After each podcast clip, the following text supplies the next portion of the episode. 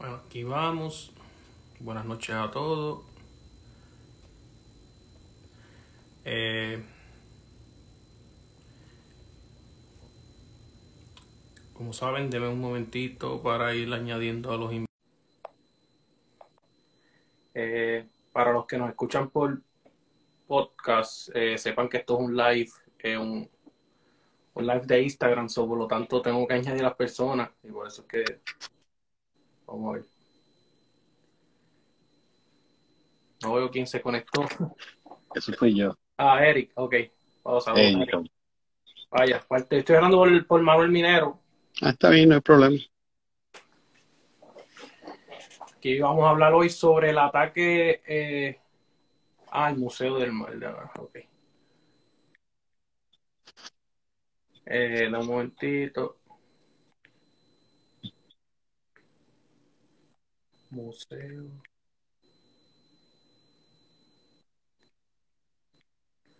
del Mar.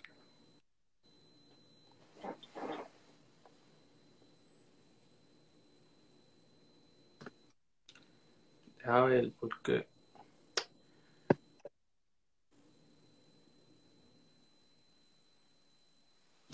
Déjame un momentito. Ahí está Manuel. Saludos, buenas noches. Saludos, saludos. ¿Cómo están? Bueno, eh, nada, hoy, hoy vamos a hablar sobre el ataque de Sir Francis Drake de 1595.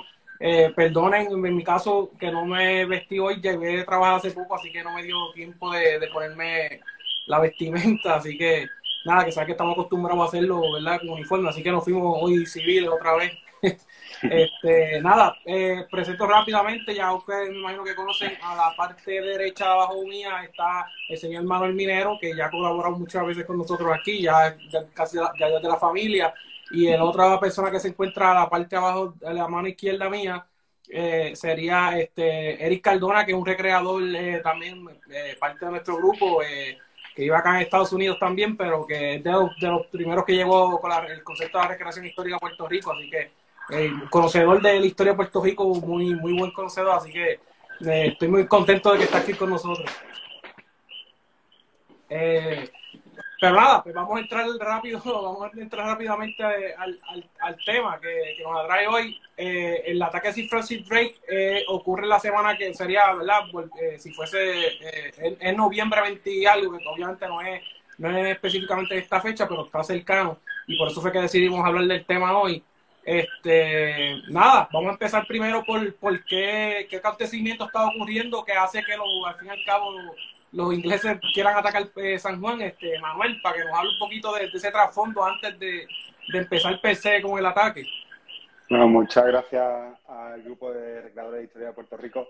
Eh, gracias una vez más por darnos este espacio para comentar la historia. Eh, Mm, bueno, este acontecimiento del ataque de, Drake a Puerto Rico ocurre justo en ese final del siglo de las expediciones, ¿no? Del siglo XVI, ya al inicio del siglo XVII, en 1595, en un momento en el que Inglaterra, la Inglaterra de Isabel I y el imperio oceánico de Felipe II, pues se encuentra en plena guerra anglo-española, que, dura desde el 85 hasta, desde 1585 hasta 1604. En ese contexto de guerra anglo-española, pues se suceden muchos ataques, tanto en, Europa como en el Caribe, incluso en la vertiente del Pacífico, es cuando está relacionado también con los ataques de, Drake en República Dominicana, en, todo lo que fue anteriormente en el Pacífico cuando dio su vuelta al mundo. Y eh, también en la contra armada, bueno, en la armada española, ¿no? En la Felicísima Armada, creo que era 1588, que, que guarda una gran relación, una relación directa con, el ataque de San Juan por un barco que vamos a hablar después, y eh, en la contraarmada inglesa que se suceden a partir de 1589 y que atacan las costas en España y después también en, el Caribe.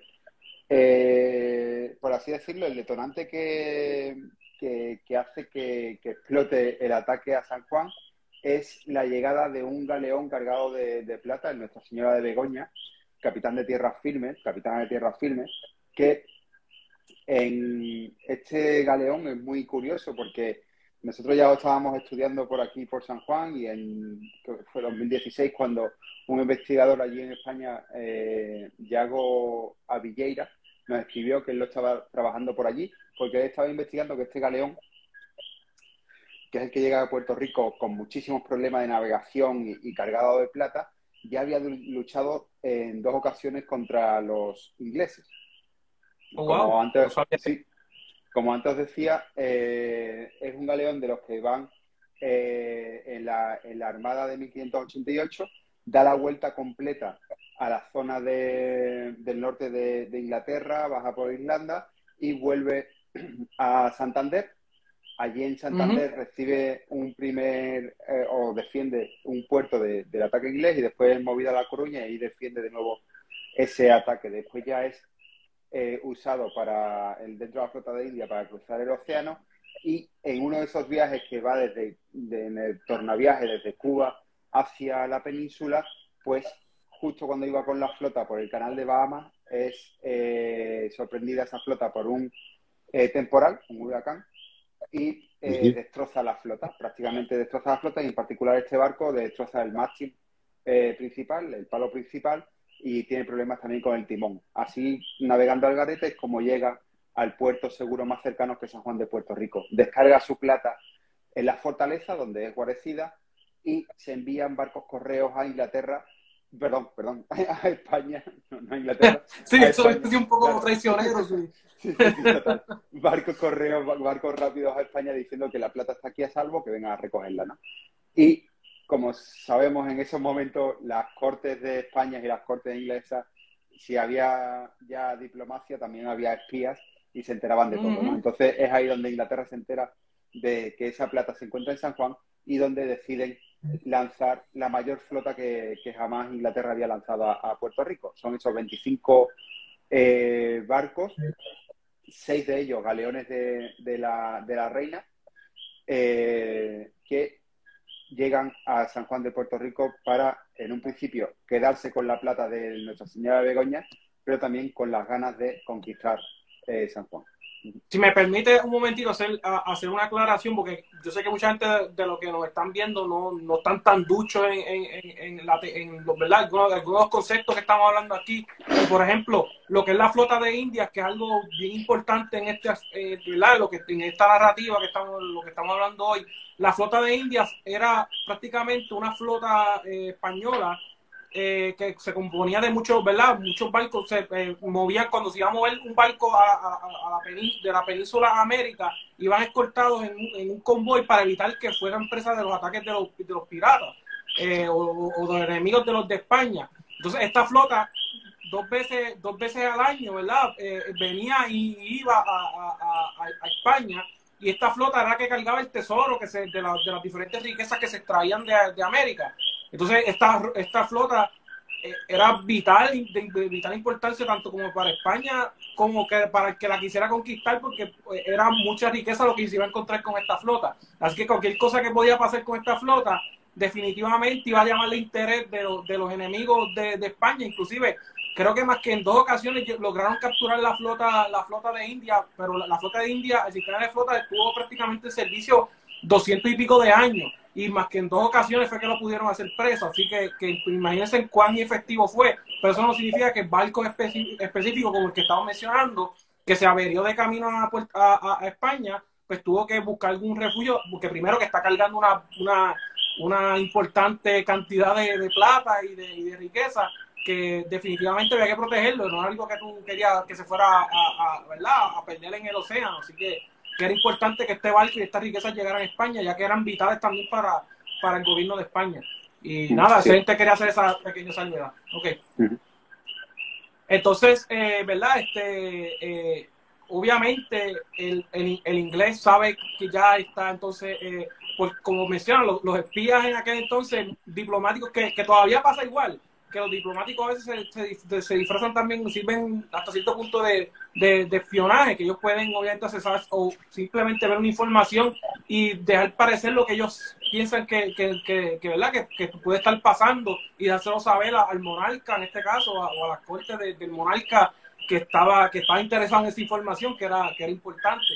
Eh, y obviamente, pues al enterarse de esto, pues eso levanta orejas en, Inglaterra de que pues hay un, un dulce, un dulce ahí para pa, pa, pa, hasta cierto punto, ¿verdad? Que estaba más fácil de, tomar que la flota versión, que la flota, la flota de India cuando viajaba era un, era un montón de barcos y estaban protegidos por galeones de guerra que, que pues, los ingleses con naves pequeñas no iban a poder, ¿verdad? Era, era difícil poder batallar directamente contra esta flota.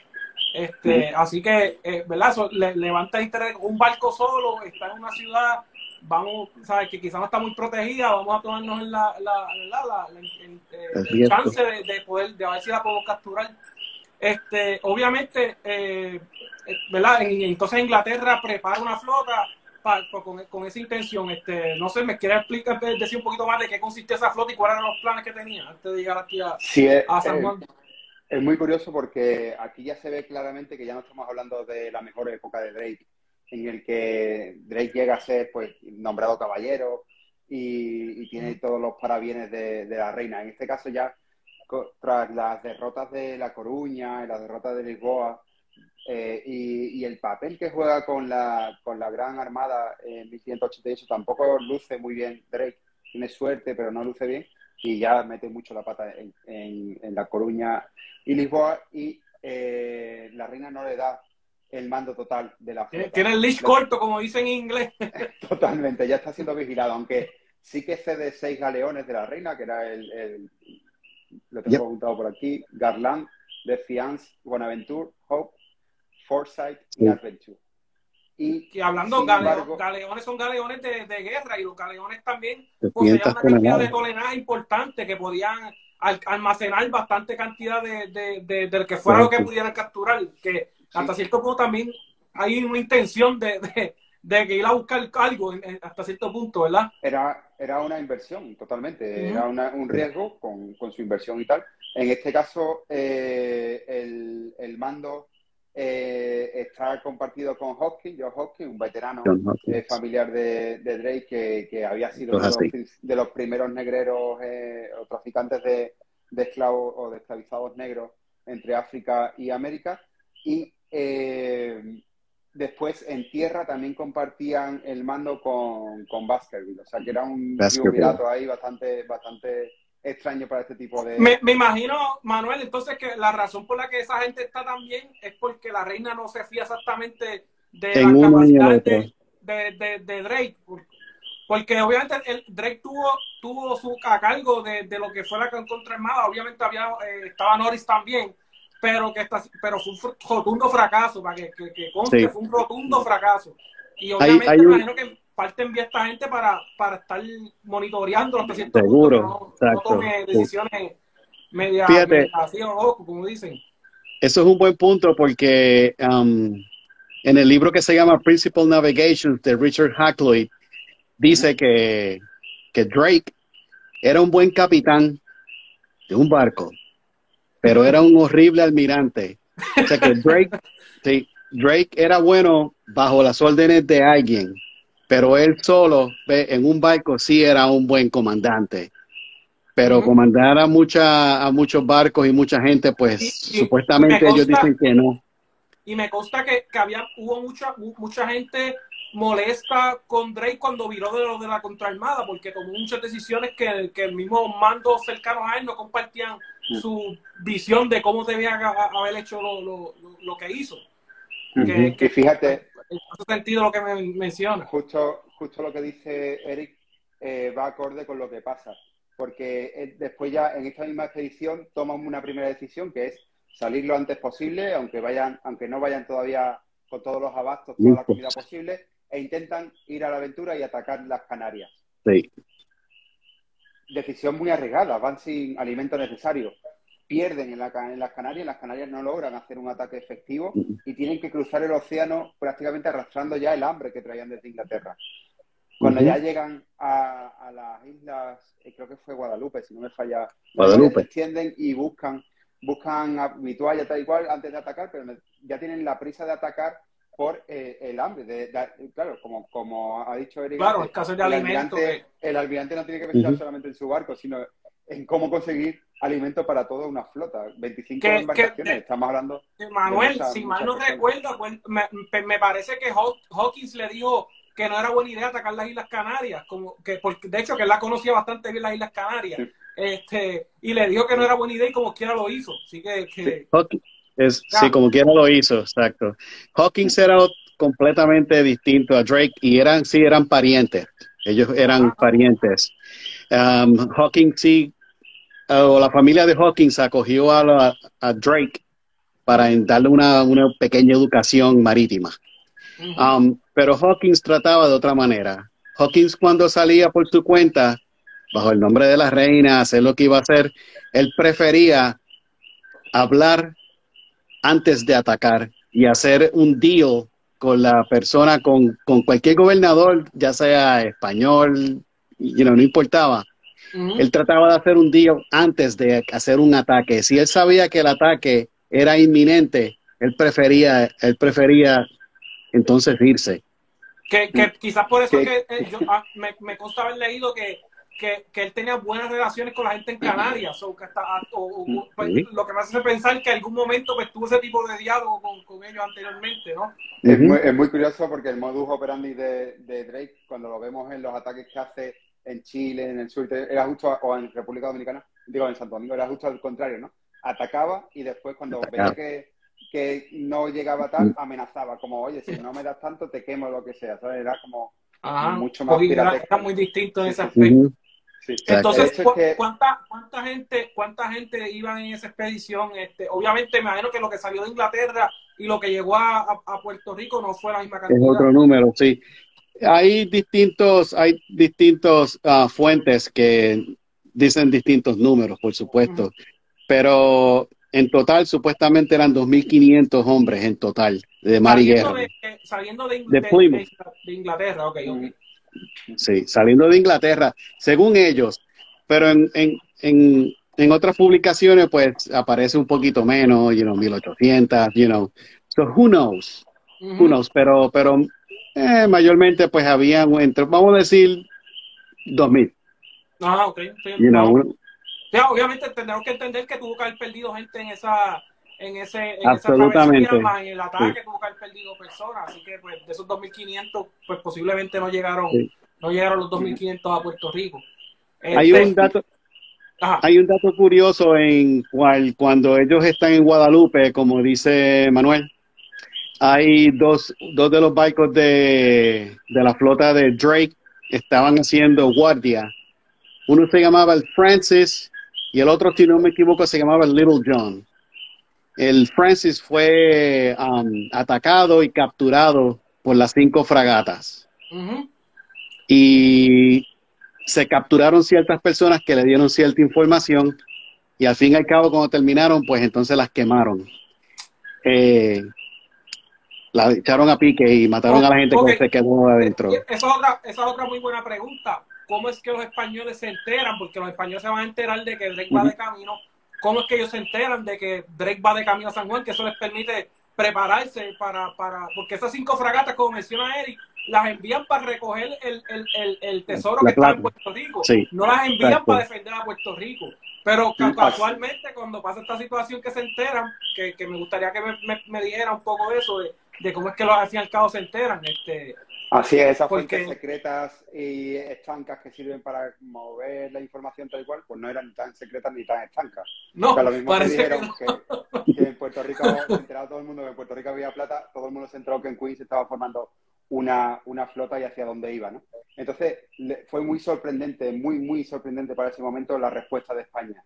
Normalmente en esa época una, una armada de este tipo se combatía o desde tierra con, esperándola con, con una, unas fortalezas y tal, con castillos en tierra, perdón, con castillos en tierra, así es, o con otra flota de la misma índole. En este caso, España da una respuesta que nadie esperaba, que fueron cinco fragatas rápidas, dirigidas por don Pedro Guzmán, que se lanzan al mar a perseguir esa flota. Lo que buscaban era agilidad, intentar adelantarla y tomar la plata y volver. Era un, un ataque. En teoría se puede decir, ellos salieron, ellos salieron porque sabían que los ingleses ya habían enviado una, una, Una, una, flota, y entonces ahí que los españoles sí, sí, según ciertos libros. Fue un plan doble, fue un plan doble, porque era sacar esas cinco fragatas para traer la plata rápidamente y eh, montar mientras tanto una gran flota para después atacar a la flota inglesa, ¿vale? Que sabían que iban a tardar más tiempo, entonces se, se forma esa gran flota del que ya hablaremos al final.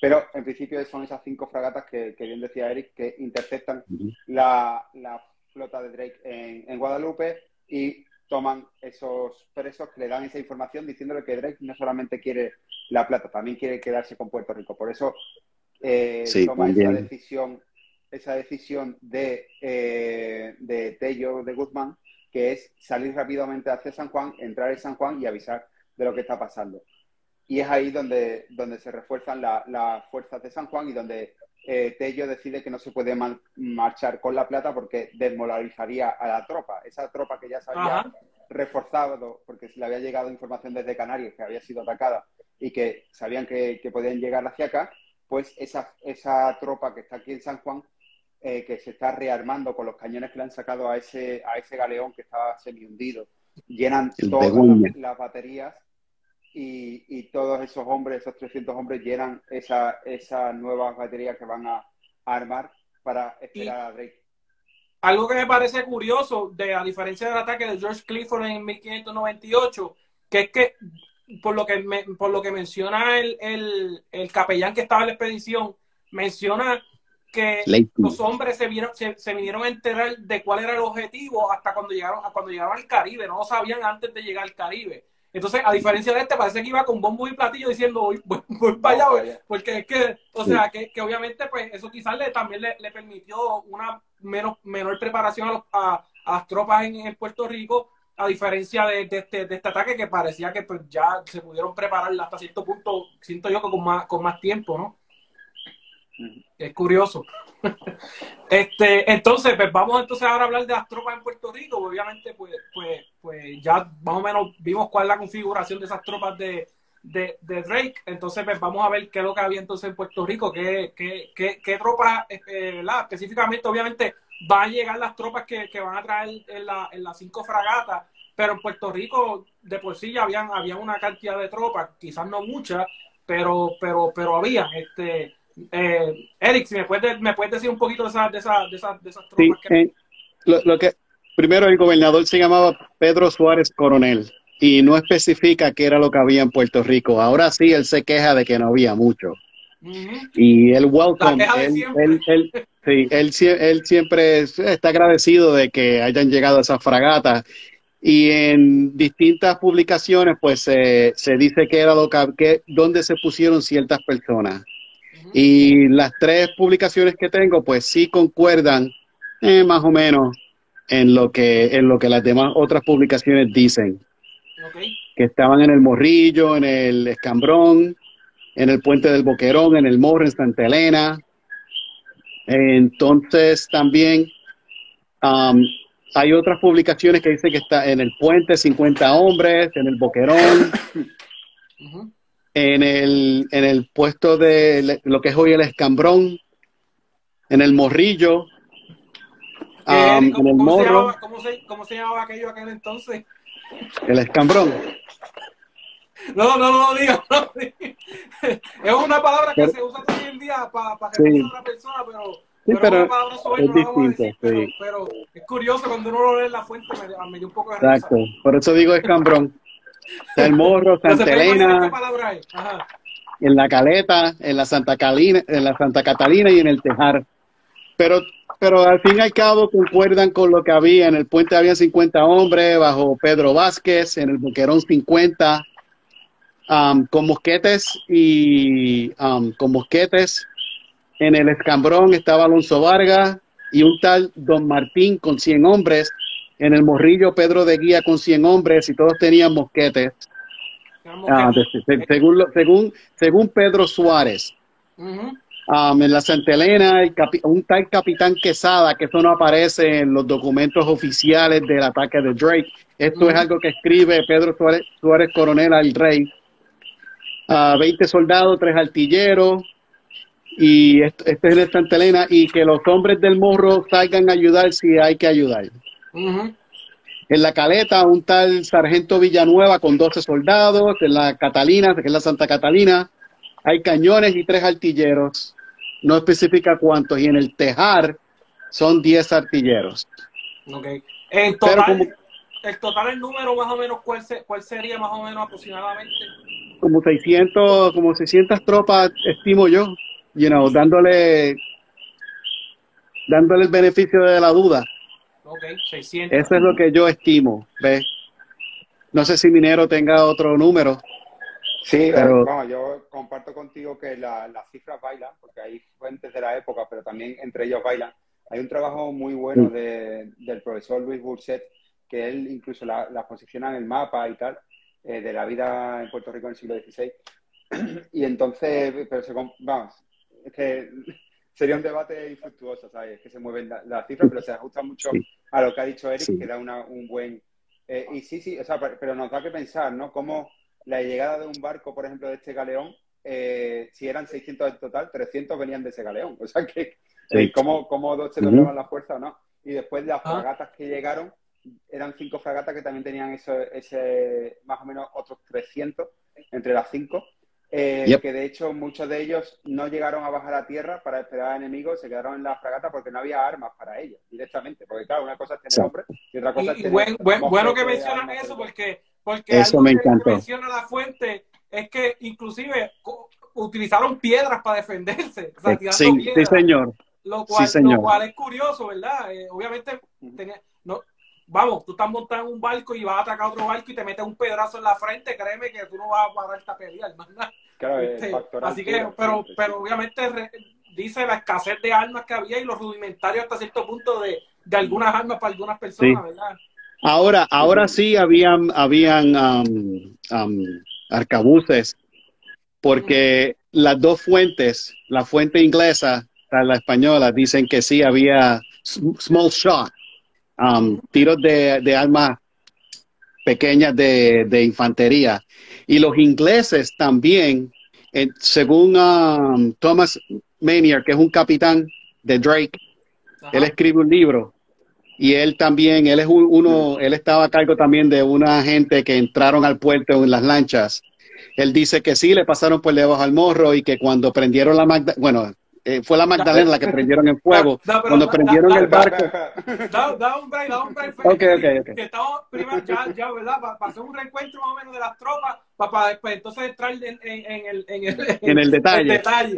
Este, anyway, el, punto, el punto es que, que sí dijeron, ellos dicen que sí, que era, había mosquetería y cañonazos o sea que los dos concuerdan. Que que como Arcabuces, mosquetes, sí. Cañones de bronce, que el bronce, sé que, ¿verdad? Y esto después entraba en detalle, que se, una de las fragatas, eh, se, bueno, el galeón fue que se, el que se hundió en la, el, en la boca del, del, puerto. Eso es esos cañones se utilizaron. Se sacaron, sí. Yo tengo el número por aquí. Los preparativos no solamente en tierra, sino también en el mar.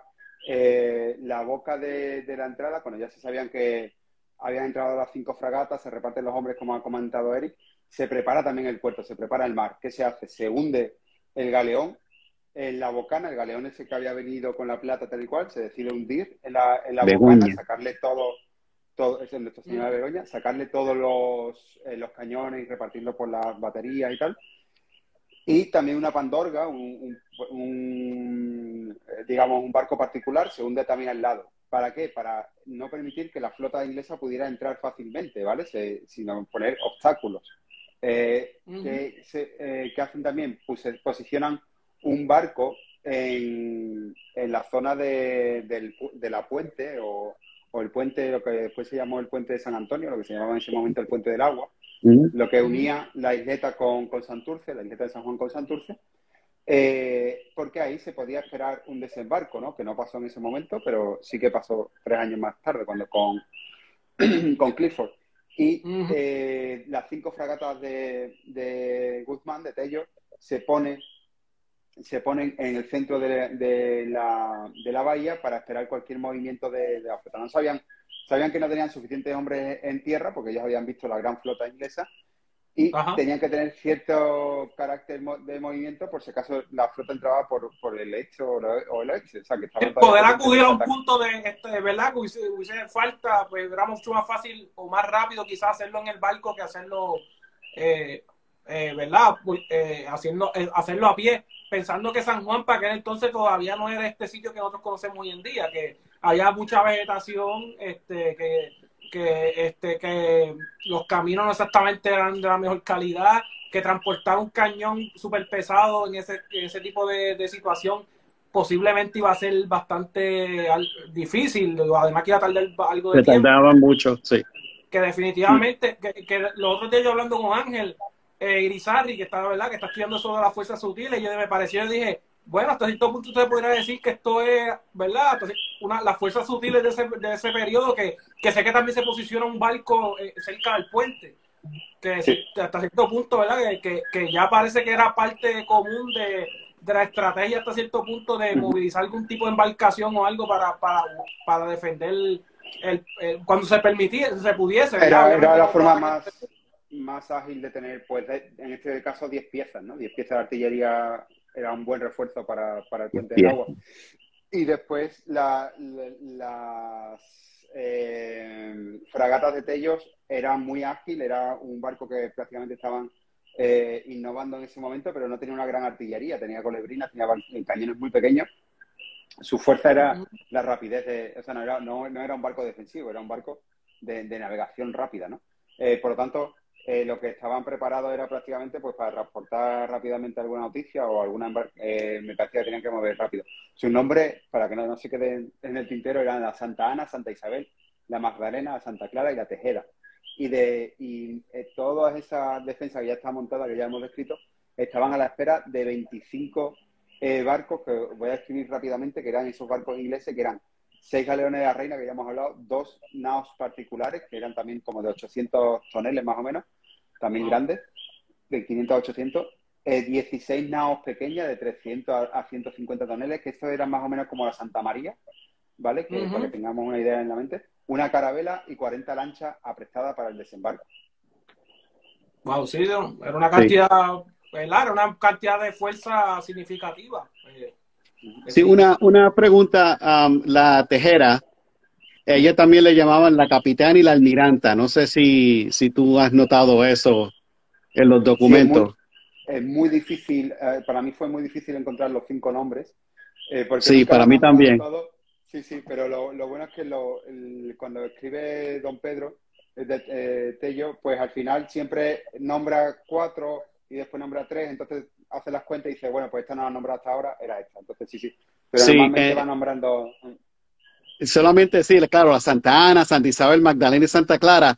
Y entonces muchos de ellos, unos dicen que una es la almiranta y la otra es la capitana. Y entonces, por fin, Pedro Suárez es el que para mí la nombra como la tejera. Mm. Pues yo digo que la tejera es la capitana y la almiranta, tiene tres nombres. Bueno, capitán y almiranta era porque era la que estaba a cargo por supuesto. son diferentes. Normalmente había un capitán, un almirante en la, en la flota que iba a proa de la flota o, a popa o atrás, adelante y atrás. Sí, habían dos. Este, bueno, pues vamos, vamos, vamos entonces a tocar los eventos per se. Este, ¿cómo, ¿Qué es lo que sucede? Llegan los ingleses y qué, qué es lo que pasa.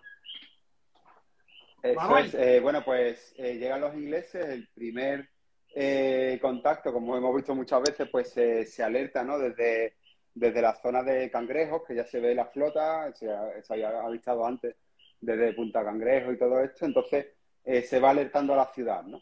Se toca eh, a las armas y se preparan todos en las posiciones que ya habían acordado bajo las órdenes de Suárez.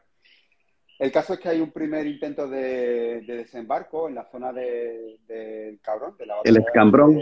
De, que está cercana a la playa de, de Salemas, ¿no?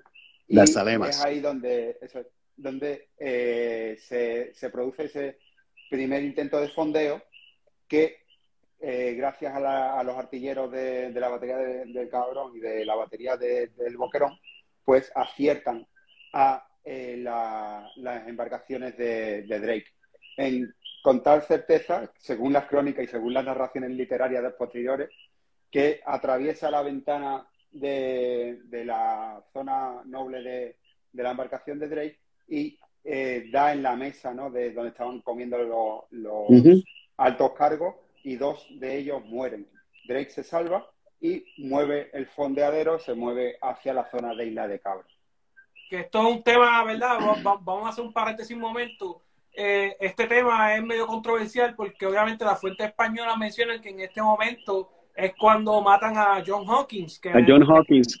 Que, pues, obviamente las fuentes inglesas dicen otra cosa, pero esto es algo que todavía, ¿verdad? En debate. Es complicado. Cada dice lo que. Eh, eh, me gustaría que cada cual me dejara saber su opinión. Obviamente, yo, eh, ¿verdad? Si me, la, la, mía sería que él murió antes de llegar aquí, pero obviamente, pues, pues esos temas de, de, debatir. De hecho, que también cabe mencionar que dentro de esa cabina estaba un pariente de George Clifford. George Clifford. Eh, pero no sé si él, él, él, él, no fue de los que murió cuando ese cañonazo, ¿verdad? ¿No? Sí, él murió. Él, murió. De, sí, él, el, Clifford murió.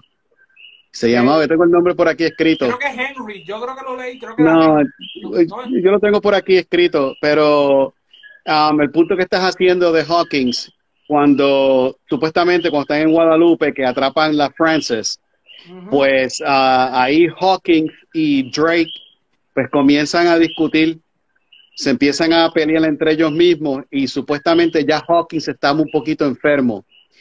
Y según las fuentes inglesas...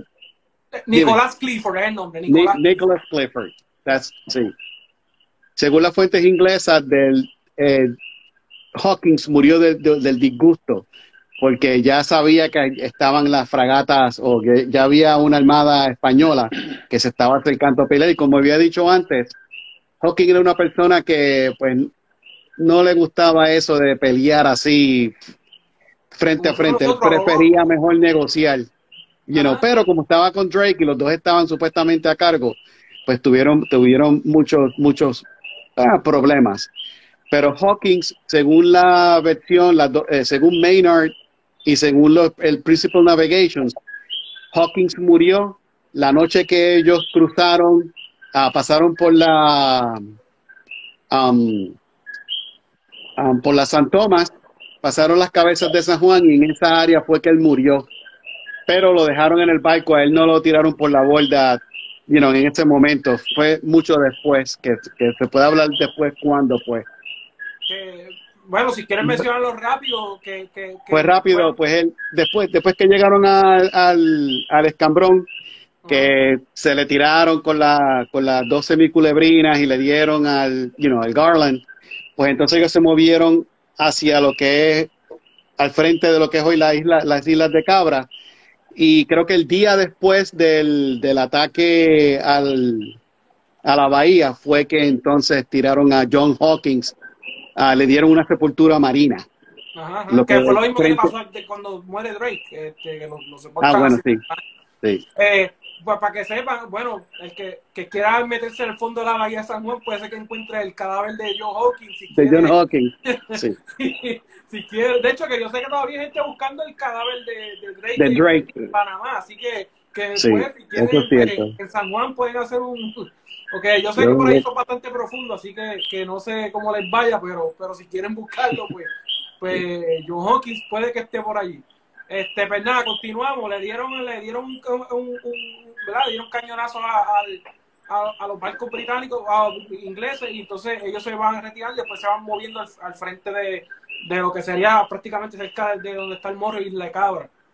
Eh, oye, eh, para hacer eh, una aclaración, yo sé que un, un barco, no sé si fue en este momento, que un barco venía de camino a San Juan y sé que, creo que fue en la costa de, se, lo, la, vistieron que estaba la flota británica y lo tiraron para, para, para, la playa de la Verde, lo que es la Verde hoy. Ajá. Sí, sí, y eso le, después, quitaron el palo del medio para que no se la llevaran, este, algo así. Y la, un evento, la encallaron. Una cara, una carabela que salió para, para otear si, si venía el enemigo tal y cual, y cuando llegó ya, ya eso pasó más para adelante, pero sí, sí, y pasó eso. Tuvieron que, que llevar caballería a la zona de Isla Verde para rescatar a la, a la tripulación. Sí, que en caso de que los, ingleses quisiesen atacar la, ¿verdad? al fin y al cabo, imagino que no, no, no, no, sé, no, no fueron a, a, tomarlo, ¿verdad? Porque está Bueno, es que es que espérate, ahora, te lo cuento, porque mira, ahora viene el ataque principal. una vez que están ya en Isla de Cabra, eh, tenían varias opciones. Una era pues desembarcar, intentar el ataque, tal y cual. Hay que tener en cuenta que si desembarcaban tenían que dar la vuelta a todo. O sea, era, una expedición muy peligrosa para los ingleses. Otra opción era intentar atravesar con la flota eh, mayor, pues atravesar entre el morro, eh, como hizo Balduino, ¿no?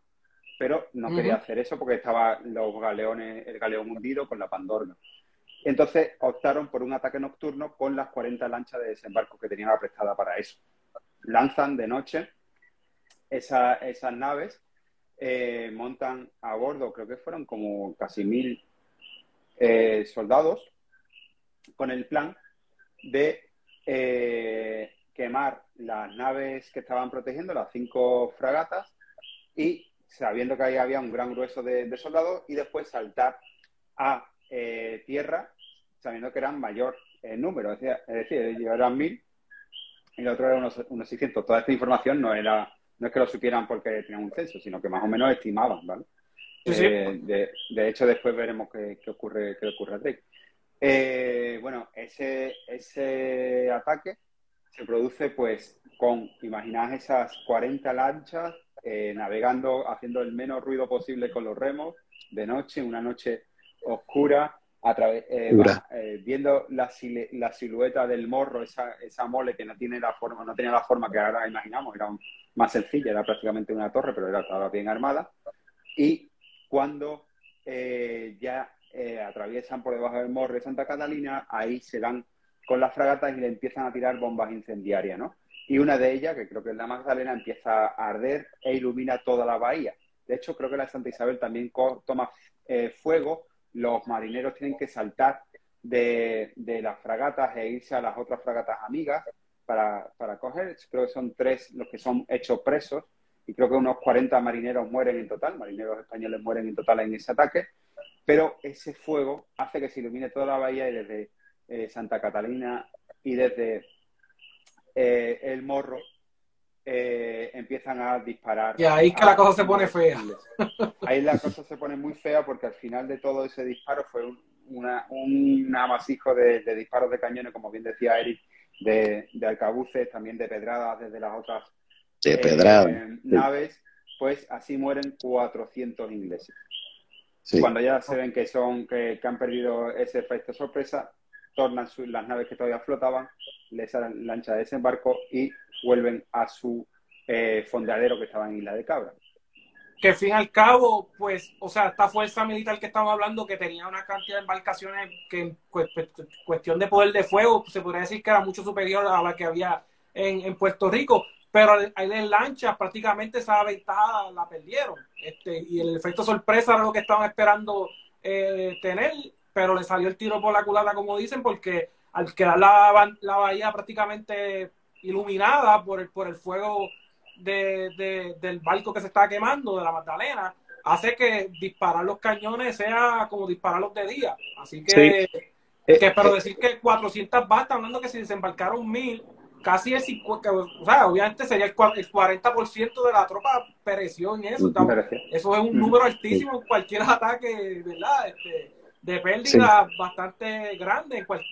yo conozco de verdad otros ataques y qué sé yo, pero 40% es altísimo de baja, ¿sabes? Definitivamente bueno, puede ser bien desmoralizador para ellos. Sí, el, relato, el relato visual de, de, Suárez, pues, you know, concuerda con, con, con, todo eso, que ellos entraron, la noche era bien oscura, ellos entraron bien debajo de la artillería, cerca del morro, y se entraron. Pero una pregunta rápida, Eric, ellos no se percatan de que esos barcos van de camino a, las embarcaciones hasta que hasta que llegan a, ahí. Cuando no, tan pronto ellos se dan cuenta de que algo está pasando, tan pronto empiezan a tirarle lo que ellos le llaman alcancías de fuego, que son, you know, frascos de granada con whatever y las tiraban, se rompía, y tiraban una brea y se prendían con, con, aceite con aceite o lo que sea. Y como si fuera lo que conocemos hoy en día como si fuese una bomba molotov prácticamente. Sí. según, según todos los datos, pues las, las fragatas estaban en, cerca de lo que es hoy la, la batería de Santa Elena, que en ese tiempo era un pequeño castillo. Pero entonces la primera que ellos le dan es a la, a la tejera, a la capitana. Y entonces, pero logran, según Suárez Coronel, ellos logran apagar el fuego con mantas mojadas. Okay. Después siguen y cogen a la Magdalena, pero la Magdalena, pues, you know, le, le dieron tan y tan y tan duro que Ah, a mí la superioridad numérica clara. En esos, en esos momentos, mil hombres eran mucho más de lo que habían en esas embarcaciones. Sí. Entonces, los ingleses, el relato de los ingleses es lo mismo, dicen lo mismo, pero no saben el nombre de los barcos. Pero una cosa curiosa que dicen es que sí le estaban disparando con alcabucería, pero lo más que ellos les molestó, bueno, le tenían miedo era que le estaban tirando con piedra. Y eso lo dicen dos o tres veces y se mira, me, tiraron con piedra, me dieron en la cara, me dieron en un hombro, me inutilizaron completamente, pero con piedra. Sí, y, eso imagino que pongo abordaje quizás eran muy pocos los que andaban con armaduras puestas, pienso yo, ¿no? sí, absolutamente. No te permite la maniobrabilidad, además de que el riesgo de que si caía al agua estaba bien difícil que pudiera salir de ahí. No, un simple soldado no iba a tener armadura, y un simple soldado no iba a tener armaduras, anyway. También. Pero, Sí, pero, pero sí, pero el punto era quemarla. Ese era el punto principal, quemar la, la fragata. Ahora sí, desde, según Suárez Coronel, desde cuando se prendió la Magdalena, pues encendió completamente la bahía y dice que desde Santa Elena, como era el puesto más cerca a las fragatas, pues entonces pudieron disparar mosquetería y cañones y el Bastión de Asturias, él lo menciona, también pudieron dispararle a ellas, haciéndole mucho daño a todos ellos. Sí, no, este, definitivamente, con esa curiosidad histórica que está mencionando ahí, que esas piedras de montaña tienen navaja y, no es para menos. bueno, imaginaos lo que hace cuatro, cuatro piedras bien tiradas en el fondo de un, de un barco de madera, ¿no? una lancha de desembarco, o sea que todo era a, favor del que tiraba la piedra, está claro. Pero es verdad, eh, es verdad, Eric, que me he equivocado. Antes he dicho Santa Catalina, era Santa Elena. Sí, sí, es Santa Elena el que lo hace, sí. Que me he confundido los nombres, tienes razón.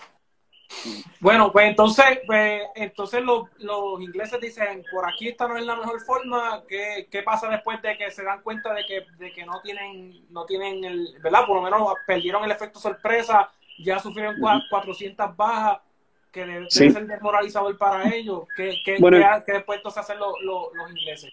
Es, es, curioso ver después de ese ataque fallido, claro, eh, de la Magdalena, hay que notar que mucha gente, pues, se mucha gente murió, pero muchos de ellos se tiraron al mar y fueron capturados por los ingleses y se los llevaron. Y según ellos, pues, el relato entonces de ellos después del ataque, que dicen que después que ellos llegaron de ese, uh, de, de ese fallido ataque, pues ellos entraron en consejo y estaban todos indignados de que, de que esto es imposible. Esta gente aquí son demasiado de bravos y están peleando. más preparados de lo que ellos pensaban que iban a estar preparados. Bueno, que, no era algo fácil. Y como, y como se había mencionado antes, Francis Drake era una persona que quería coger las cosas bien fácil. El que le diera pelea en algo, you know, pues entonces él se echaba para atrás. Y entonces se entran en consejo y él quería insistir, él insistía que se podía volver a hacer, pero muchos de los capitanes de ellos le estaban diciendo que no, que no podía, eso era imposible ya hacerlo. Pero este, este relato lo cogen de las personas que fueron capturadas de la Magdalena. Sí, creo que fueron un contramaestre y dos marineros. Eh, este, si, me permiten, una pregunta que nos hacen, y yo creo que es importante porque yo, eh, una vez buscando en, en, Wikipedia, tú, tú ves poner y, y, lo que tienen es un desmadre de información porque habla que si Francis Drake atacó en este ataque, después en otro, en, otro ataque, que cosa que no fue, y que murieron muchos por enfermedad, no es el mismo ataque, lo que está en Wikipedia está mal, hay, hay que cogerlo porque de verdad está, está terrible. Si lo ven, ustedes cuando puedan, después del podcast, véanlo y léanlo para que, para que se ría un jarro.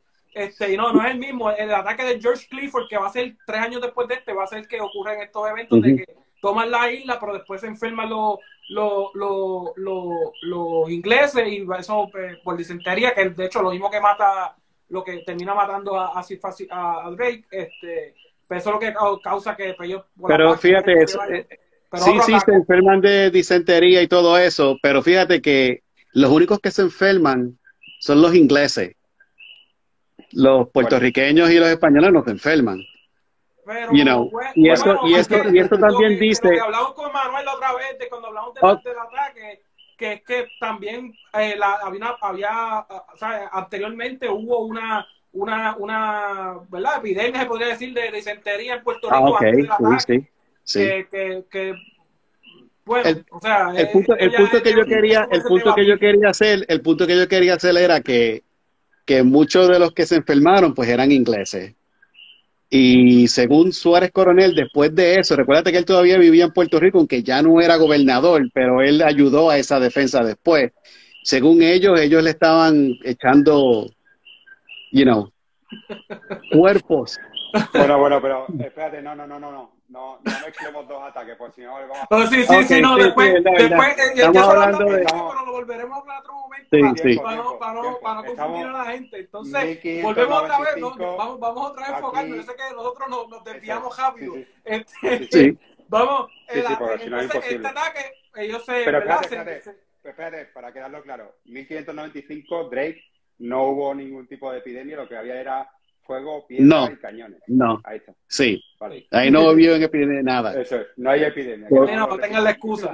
Eso es. Eso es una guerra completa. Sí, sí. Exacto. Este, entonces, eh, pues nada, Drake no logra hacer eso, tiene un consejo, ¿qué van a hacer? ¿Qué terminan haciendo al fin y al cabo? Ellos, según las descripciones de Tello, que es muy chula leer sus cartas y tal, eh, hay un momento en el que a la mañana siguiente mueven su flota y se dejan el morro, ¿de acuerdo? Esa es la idea que se ve desde, desde tierra. Es un tiempo, hay que tener buen, buen viento. Manuel, te estamos perdiendo. No sé, Eric, Ah, tú, yo, ahora. yo- ahora te escucho, no, no te, no, está Sí, la ¿te imagen, pero te escucho bien. Si quieres, Vale, continúa pues mira, hablando. Te comento, eh, eh, desde tierra se ve esa, esa trayectoria en la que intentan atraves- en la que van a pretender atravesar el morro con sus naves, ¿vale? Esto es una trayectoria lenta, que lleva tiempo, to- tanto tiempo que a, a Tello le da la, la oportunidad de una de sus embarcaciones, la que estaba en peor estado, la lleva frente al morro y la, y la fondea allí con tanta premura, tan rápida, que apenas la vacían de, de- de cañones ni de nada, la hunden rápidamente, e incluso la hunden de- dejando fuera el mastelero y el mastelerillo, que es la zona alta de- del mástil, ¿vale? Llegando a- llegándose a ver los gallardetes, los, los banderines de arriba. ¿Para qué? Para que el enemigo vea que ahí hay otro barco hundido, ¿de acuerdo?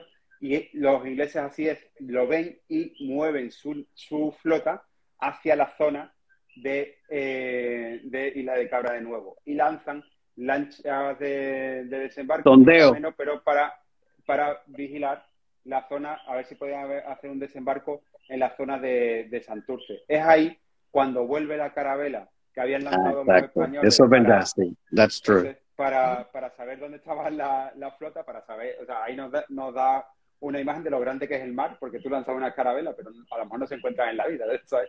Y cuando vuelven se dan cuenta que están los enemigos eh, cerrando el puerto y que tienen que desviarse hacia la zona de Santurce. Es esa maniobra donde tienen que dejar el barco y llevar caballería desde San Juan hacia Santurce para eh, sacar a los marineros y llevarlos a la plaza, ¿no?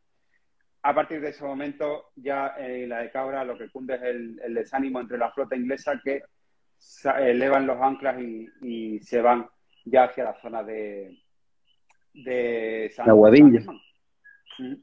Sí, este. ¿San Germán o Aguadilla?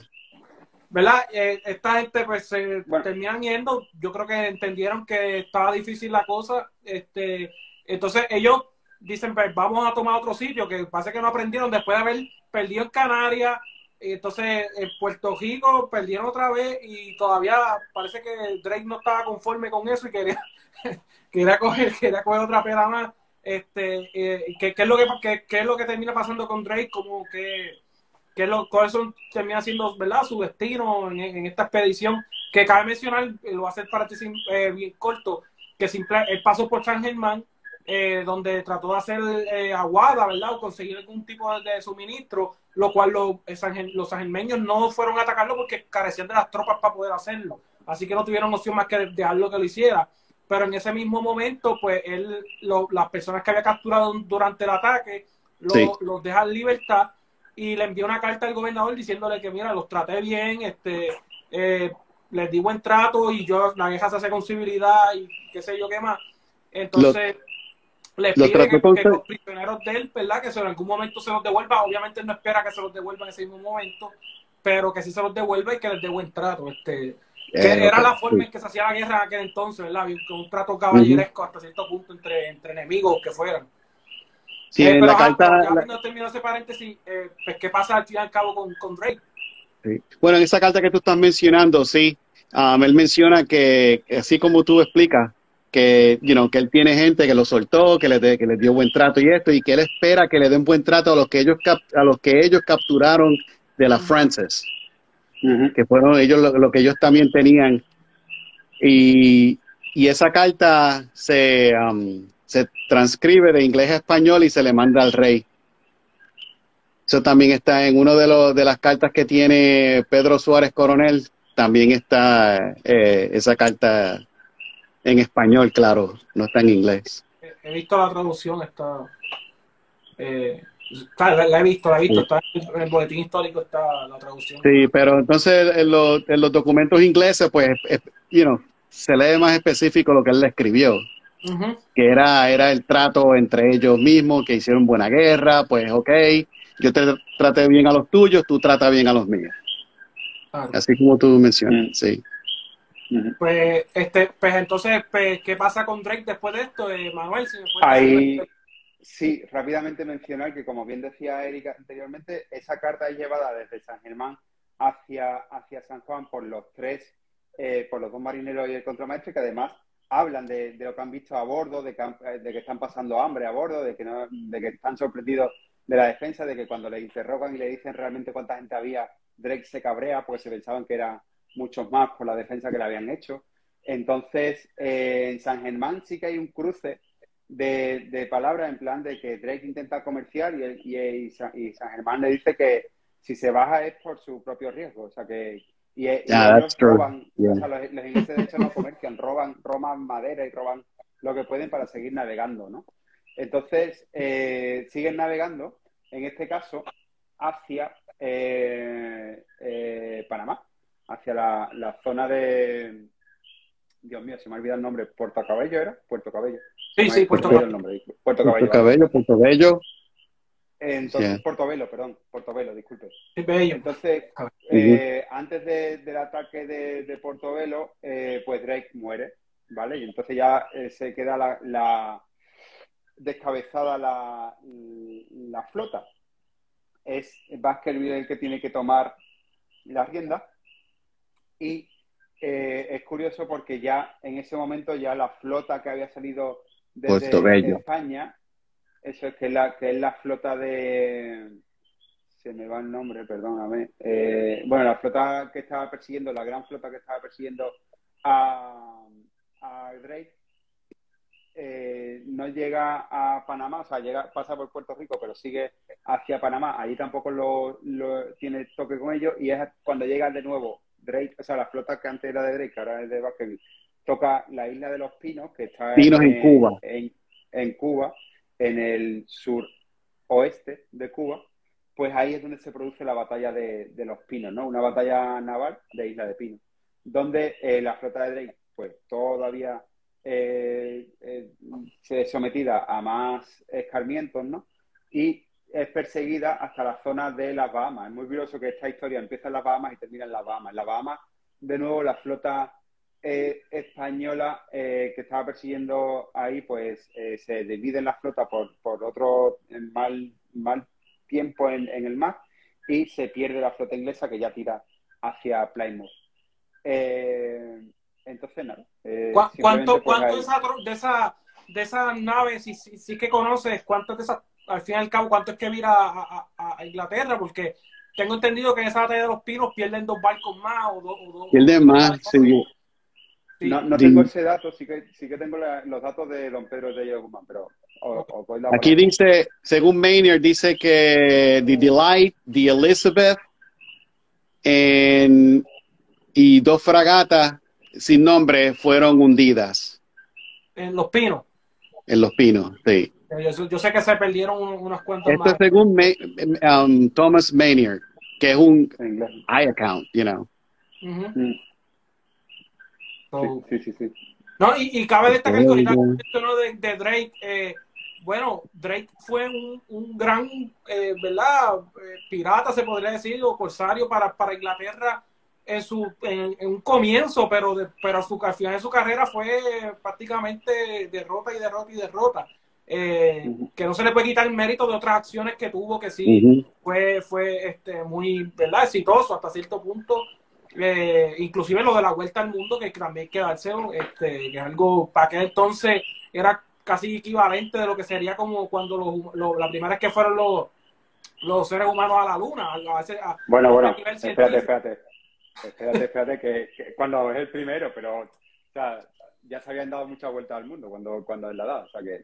pero, pero, lo que me refiero es al de eso técnico, tecnológico que se requiere, o verdad, que, que obviamente no, Drake no es el primero. Si lo dije, si dije que fue el primero, pues me disculpo porque no es el primero, de jornada mía. El primero fue Juan Sebastián Elcano, español, y fue muchos años antes de que Drake lo hiciera hacer la, la, la, salvedad. Perdónenme. Ya, no, no, ya, lo, dije así. sería el primer británico, era el primer inglés que lo hizo, eh, eso sí. Este, pero que lo que lo que digo es que para, para la tecnología de aquel entonces era un hito tecnológico, hacerles una vuelta al mundo era algo eh, súper difícil para volver a hacerlo. Así que Así que no, no se le quita el mérito en ese aspecto. Y, y, me, disculpo, me disculpo que lo que dije fue, lo que dije fue un, casi una, una blasfemia. No, no, hombre, tampoco. Te, te comento de, de, don Pedro Tello de Guzmán, este, este almirante que llegó con, bueno, eh, que en ese momento era cabo de, de cinco fragatas, que llegó eh, con las cinco fragatas para recoger la plata, pero después se queda. Eh, pierde dos de sus fragatas. Ya solamente tenían tres. Una es la que queman totalmente y la otra es la, que hunden para que no entren los ingleses. ¿no? Con esas tres fragatas y otra embarcación eh, lleva la plata finalmente a, desde, bueno, sale a finales de, y llega a San Lucas de Barrameda ya en 1596 y allí entrega la, plata que se había quedado en Puerto Rico ¿no? durante la pelea contra Drake. Después él es eh, asciende a, general de filibotes y se lleva la, flota, y lleva o dirige la flota de socorro a la flota de Avellaneda. La flota de Avellaneda es la que iba persiguiendo a Drake. O sea que todavía hay una tercera flota para perseguir o, socorrer a la flota de Avellaneda. O sea que, era como un círculo. Creo haber escuchado en algún momento que, Felipe II le puso un bounty, ¿sabes? De, de, para ver si lo podían eh, capturar así, Francis Drake que le puso un bounty de 20 mil ducados, algo así, creo que fue. no lo sabía, no lo sabía. Eh, sí, no, no, sé dónde fue que lo había visto, pero que sí, que, que era alguien que definitivamente quien fuera capaz de destruir a Drake o capturarlo iba a tener muy buena reputación en España por, por eso, por los diferentes agravios que había cometido antes de, ¿verdad? Los que había cometido a lo largo de su, de su historia. Este, y ya eh, finalizando la, la historia de, de, de Tello de Guzmán, él asciende hasta general de la flota de India en 1597.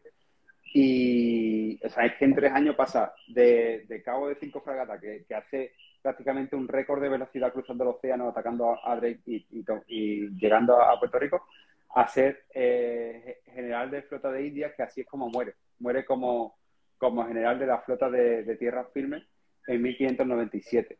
Y de hecho él pasa la historia muchas veces por unos versos de, la Dragontea, de, de Lope de Vega, que inmortaliza este, estos ataques de la Dragoneta. De Drake, ¿no? La Dragontea, en la cual eh, eh, Lope de Vega va describiendo con versos, pues, ese, ese capítulo que hemos hablado de cómo eh, el cañón llega a, desde el escambrón, atraviesa la, la, ventana del barco de Drake, ¿no? Todo eso está en la, en la imaginación, ¿no? Que le llegan por crónica y tal, Lope de Vega. Y de don Pedro Tello dice eh, unos versos que lo tengo por aquí, dice, parte don Pedro Tello valeroso, con sus cinco fragatas bien armadas, corriendo el mar cerúleo y espumoso, colores del primero cielo hurtada, para que libre del dragón famoso de que estaban las aguas atestadas, alteradas, perdón, alteradas. Eh, el dragón famoso era Drake, el dragón famoso era ese pirata que era el más temido ¿no? de, de, las costas españolas y que muere tras este intento fallido de ataque a Puerto Rico. Sí, eh, una, otra observación que yo quería hacer, este, que estaba, you know, claro, Pedro Tello de Guzmán, Gonzalo Méndez Canso y Sancho Pardo. En oh. lo que yo me he leído era que Sancho Pardo de Osorio estuvo siempre enfermo en cama. Sí, sí. No ok, eso todos lo mencionan, pero él ayudó porque cada vez que se, cada vez que se reunían para hacer alguna estrategia, iban a donde él estaba acostado. Que como quiera, you know. Él fue el que trajo la, el galeón eh, el Begoña. Pardo, Pardo Osorio. Y, es cierto, es cierto, era un veterano que, llegó ya eh, eh, enfermo y sin embargo tenía esa experiencia que, lo escuchaban y lo, sí, sí, es verdad, se, movía el, digamos la, la mesa de, de, emergencia no se movía donde estaba Osorio, es curioso esa imagen también. Sí. sí. Este, y nada, para ir combinando, entonces, la, la, la, guerra, esta guerra, al fin y al cabo, ¿verdad? Porque va a tener diferentes situaciones. ¿Qué es lo que termina pasando? Que cómo, cómo se llega a algún momento a la paz?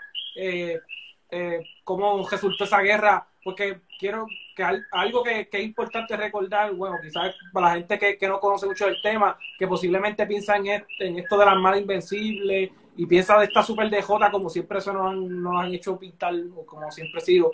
Eh, y, y es importante, que quizás es la concepción que tienen de, lo que pasó en esa guerra, que fue una derrota este, estrepitosa para España, que fue desastrosa para, para, España, y no fue así, este, pero, pero me gustaría que hablaran de cómo fue que terminó al fin y al cabo la guerra y qué fue lo, cómo fue el resultado en general. Mm. Bueno, eh, una, una, guerra muy, muy amplia con muchos frentes. De hecho, aquí en, en Puerto Rico desembocan dos grandes batallas, ¿no? Esta de 1595 y la de 1598. Termina en 1604. Eh, siempre, tienes razón, Gerardo, siempre nos han dicho que como no, se destrozó la armada y ya no hubo más flota, no, y no fue así. De hecho, el mayor testigo es que en las aguas de Puerto Rico hay un barco que, que no solamente acabó esa, esa gran armada, sino que volvió a España, defendió dos puertos y después llegó a Puerto Rico y, cerró el puerto a los ingleses. O sea, que está aquí eh, en Puerto Rico, pues enterrada bajo el mar.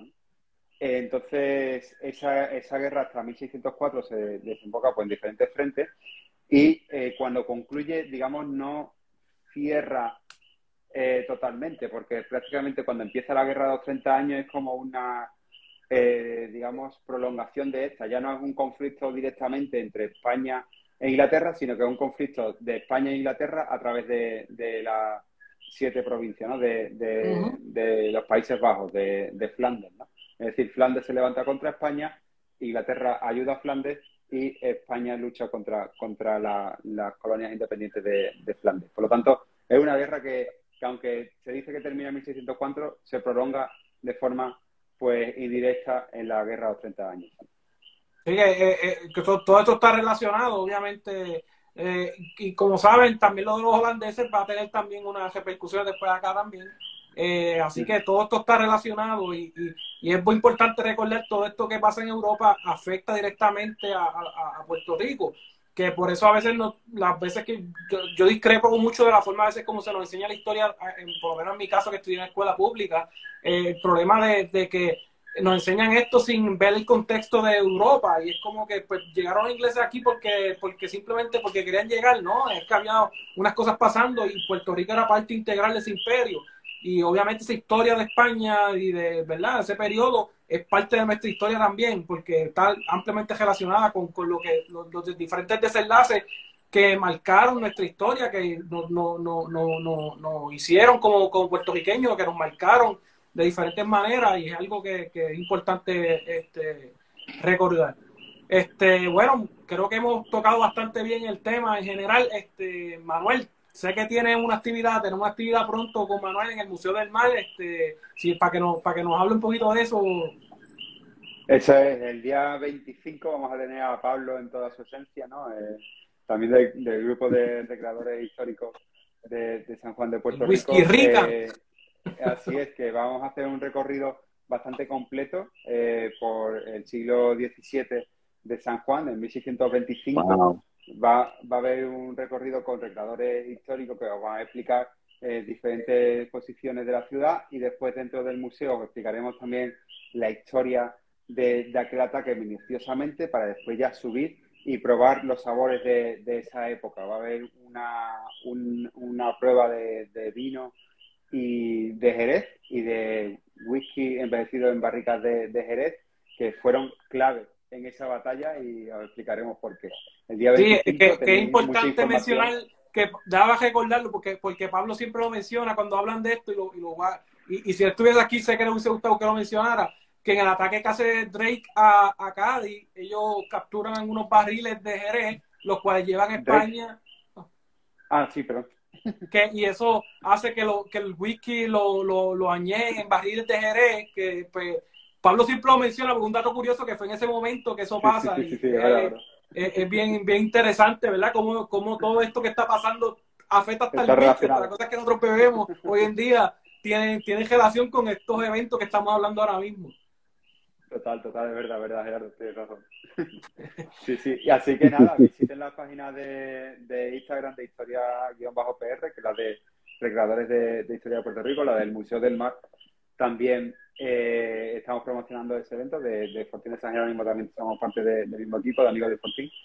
Y, y, de Puerto Rico History Building, que también está eh, pues relacionado con todo ese tipo de recorridos y, y nada, para recibiros allí, vivir la historia y saborearla, porque la verdad que este recorrido valioso es que además de descubrir rincones ocultos en San Juan, vamos a estar en un patio muy chulo en el interior del museo que se visita muy para muy pocas personas y, es un recorrido que creo que va a merecer la pena, va, a salir con mucha hay, que, hay que aprovechar este tipo de oportunidades, ¿verdad? Estos son cosas que se dan bien, bien raras a ver este, y son súper entretenidas, los que los, algunos de ellos, los que pudieron eh, venir cuando hicimos un recorrido, creo que fue, bueno, ha, habido distintos, pero yo, por lo menos que yo participé del ataque del 1797 fue una experiencia súper buena y el que los que quizás estén en esta página que le pueden contar que se pasó súper bien, igual que sé que se hizo uno en, en, en, el San Jerónimo una vez también del ataque del 97 y yo sé que se pasa súper bien, eh, eh, eh, gente que sabe de lo mucho de historia de de, la de San Juan, de Puerto Rico, y Pablo que sabe de whisky en cantidad, así que eh, los recomiendo a un cerrado, dice que va a ser una, una buena actividad y que, que, no se la pueden perder, ¿verdad? Este, ¿Me diste la fecha nuevamente para...? para... El 25, el viernes 25. Sí, eso sería el día después de, de, el viernes negro sería, ¿no? Eh, bueno, no, es, es sábado o es domingo. Ok.